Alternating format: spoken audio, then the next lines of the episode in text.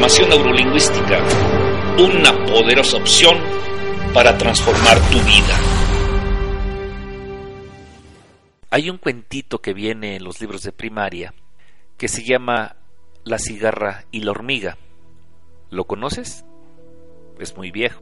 Era la hormiga que en pleno verano estaba cargando trigo, cargando grano, llenando su granero, trabajando incansablemente, y la cigarra, el cuñado, hermano, compañero de trabajo, vecino, etc., estaba junto a ella.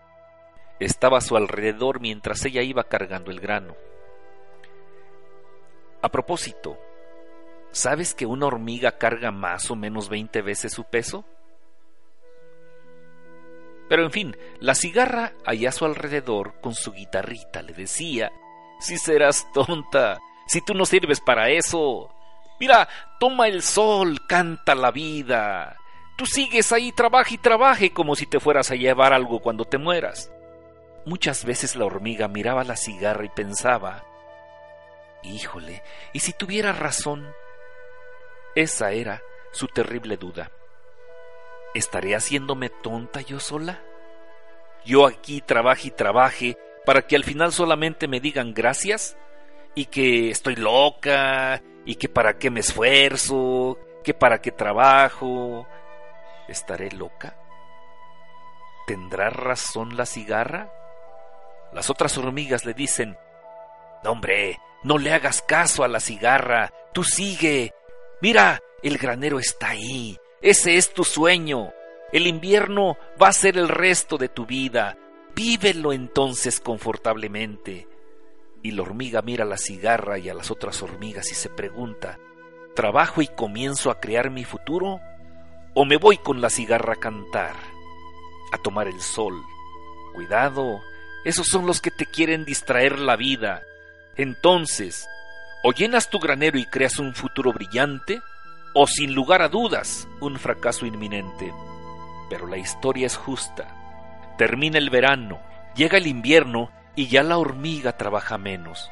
Ya casi llenó su granero y la cigarra, como ya tenía un poquito de frío, ya no se reía tanto y siguió el tiempo y llegó el invierno y empezó a nevar y la hormiga comenzó a disfrutar de su cosecha.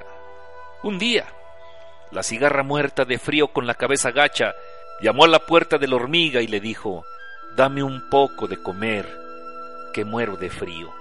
Y la hormiga le dijo amablemente, pasa y caliéntate un poco.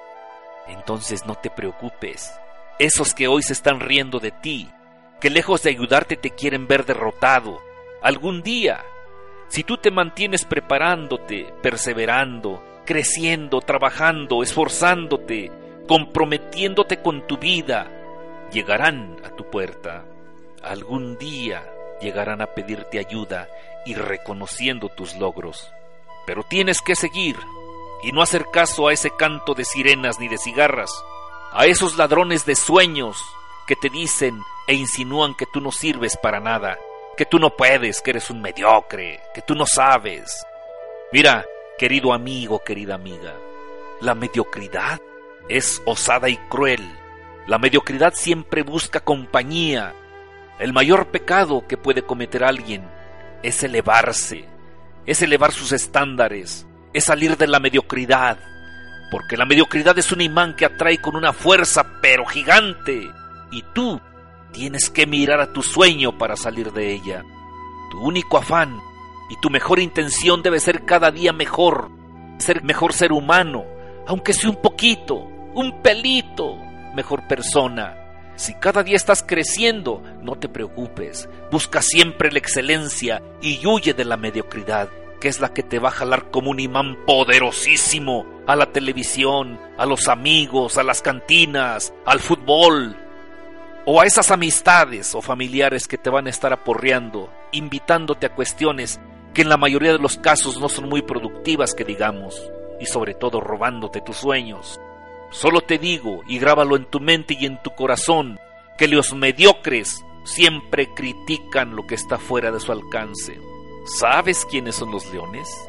Para mí los leones son los cuñados, hermanos, vecinos, lo mismo que cigarras, pero sobre todo cuando las cigarras, este elemento negativo, ven contra de tu futuro. Es cuando tú piensas que él es un titán, un campeón, que es un león, que tiene tantos títulos profesionales, es ingeniero por la Universidad de Patachula, habla tres idiomas y maneja computadoras, ¿y? ¿Y cuánto tiempo libre tiene? ¿Y cómo está su relación con su familia? ¿Y cómo vive dentro de él en su salud? A ese es al que yo le llamo león, porque es el rey de los animales. Querido amigo, querida amiga, Tú puedes sobresalir de esa mediocridad. Tú puedes cometer el pecado de la excelencia para los leones y las cigarras. Pero te advierto que no hay crecimiento sin dolor. Y esta es la mala noticia. No hay crecimiento sin dolor como no hay parto sin dolor. Y tú estás pariendo tu futuro brillante, tu libertad financiera, tu libertad económica. Tú puedes sobresalir y eso cuesta trabajo y es duro. Hay un proverbio japonés que dice, clavo que sobresale, le dan un martillazo. Y si no, nomás piensa en tu casa, cuando viste un clavo sobresalir, fuiste corriendo por el martillo y sopas. No te extraña entonces que tu león favorito o tu cigarra te quieran aplanar. Que vas a triunfar, hombre. Mejor quédate como estás y evítate problemas. Ya confórmate con lo que tienes. Aguas con las cigarras, cuidado con los leones, porque eso es ser marqués de Villaquisiera y conde de Tododebo. Muchas veces son personas muy educadas para hablar con la boca llena, pero sí con la cabeza vacía. Olvídate del estatus, olvídate de la pose.